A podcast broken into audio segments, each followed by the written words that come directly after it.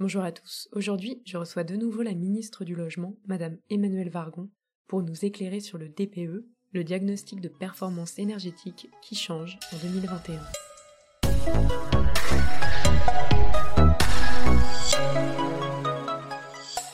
Bonjour Madame Vargon, merci beaucoup euh, de nous recevoir de nouveau. Une réforme du DPE va entrer en vigueur en juillet cette année.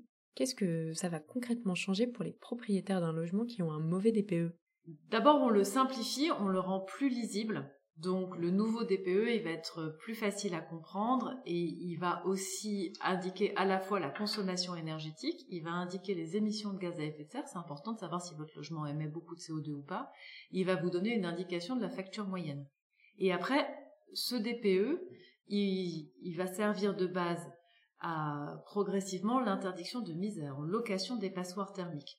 Donc si vous êtes propriétaire occupant, il n'y a pas d'impact direct, mais ça vous donne une indication de la qualité de votre logement. Ça peut aussi vous donner envie de faire des travaux, parce que ça peut motiver quand on voit qu'on a un DPE vraiment de mauvaise qualité.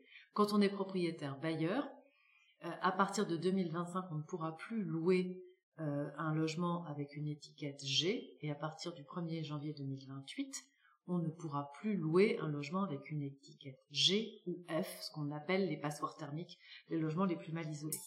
Très bien, et alors si je suis locataire d'une passoire thermique, c'est-à-dire un logement qui a un DPE F ou G, qu'est-ce que ce nouveau DPE va changer pour moi? Alors aujourd'hui, ça vous donne une indication plus fiable et ça vous permet simplement d'aller discuter avec votre propriétaire et aussi de lui dire maintenant les aides sont ouvertes aux propriétaires, donc ce serait bien que vous fassiez quelque chose. Une fois que vous serez dans une classe de location interdite, vous pourrez mettre en demeure le propriétaire de faire des travaux et demander à la justice de lui faire faire si le propriétaire refuse. D'accord, donc si je suis locataire, je peux forcer par voie judiciaire mon propriétaire à mieux isoler mon logement. Oui, quand on est locataire d'une passoire thermique, on peut demander au propriétaire de mettre en conformité le logement euh, avec la réglementation.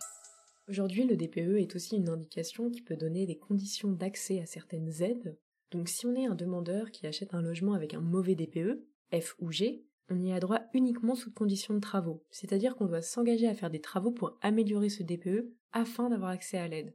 Est-ce que dans ce cas-là, on peut également avoir accès à ma prime rénov? Alors d'abord, on peut avoir accès à ma prime rénov dans tous les cas, euh, encore une fois, qu'on soit propriétaire occupant ou propriétaire euh, bailleur. Euh, là, dans le cas de l'accession à la propriété, ça veut dire que vous devenez propriétaire et donc en devenant propriétaire, vous avez droit à ma prime rénov. Très bien.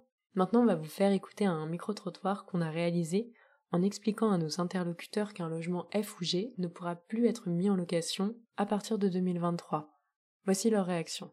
Pour moi, euh, c'est vraiment important, enfin, même c'est une sécurité pour les locataires et euh, de se dire que oui, ils ont des logements, on va dire, décents et dans les normes. Sachant que je pense que F et G, c'est vraiment euh, horrible, donc même pour eux, tout ce qui est conscience énergétique, ça peut être bien aussi. Puis aussi peut-être que du coup, enfin quand un logement est mal isolé, du coup, forcément, on a plus de dépenses euh, pour euh, chauffer l'appartement, etc.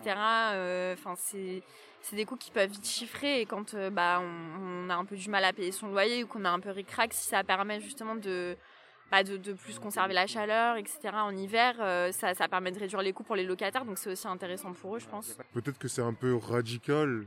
On aurait pu, je sais pas, éventuellement trouver une alternative. Après, bon, je sais pas à la place des personnes qui mettent en place ça peut-être un peu radical, mais euh, bah, au bout d'un moment, il faut bien euh, qu'un jour ces logements ne soient plus accessibles, parce que si on les laisse accessibles, euh, les gens ils vont continuer à, se loger dedans sans faire de travaux appropriés. Aujourd'hui, le réchauffement climatique, c'est une, enfin, je pense plus personne ne, lit, le nie et c'est une réalité.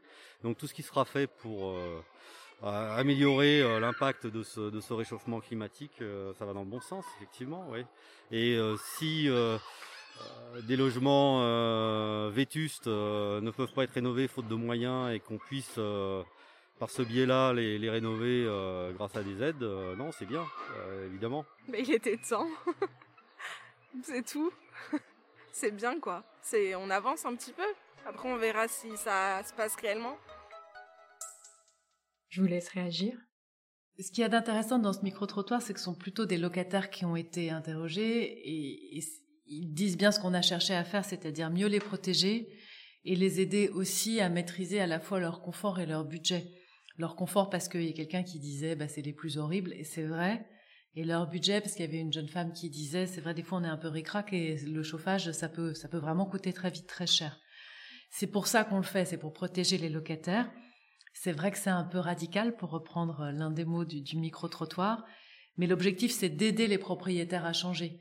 C'est pas de retirer des logements du marché, c'est de faire en sorte que tous les propriétaires confrontés à cette question disent ok c'est le moment pour moi de faire des travaux et c'est pour ça qu'on a ouvert les aides aux propriétaires bailleurs.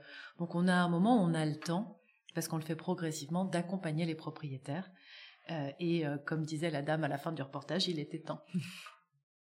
Merci beaucoup, Madame Vargon, d'avoir pris le temps de répondre à nos questions. Merci. Si vous avez aimé cet entretien, n'hésitez pas à le partager autour de vous. Je vous dis à la semaine prochaine pour un nouvel épisode. C'était l'immobilier décrypté par Se Loger.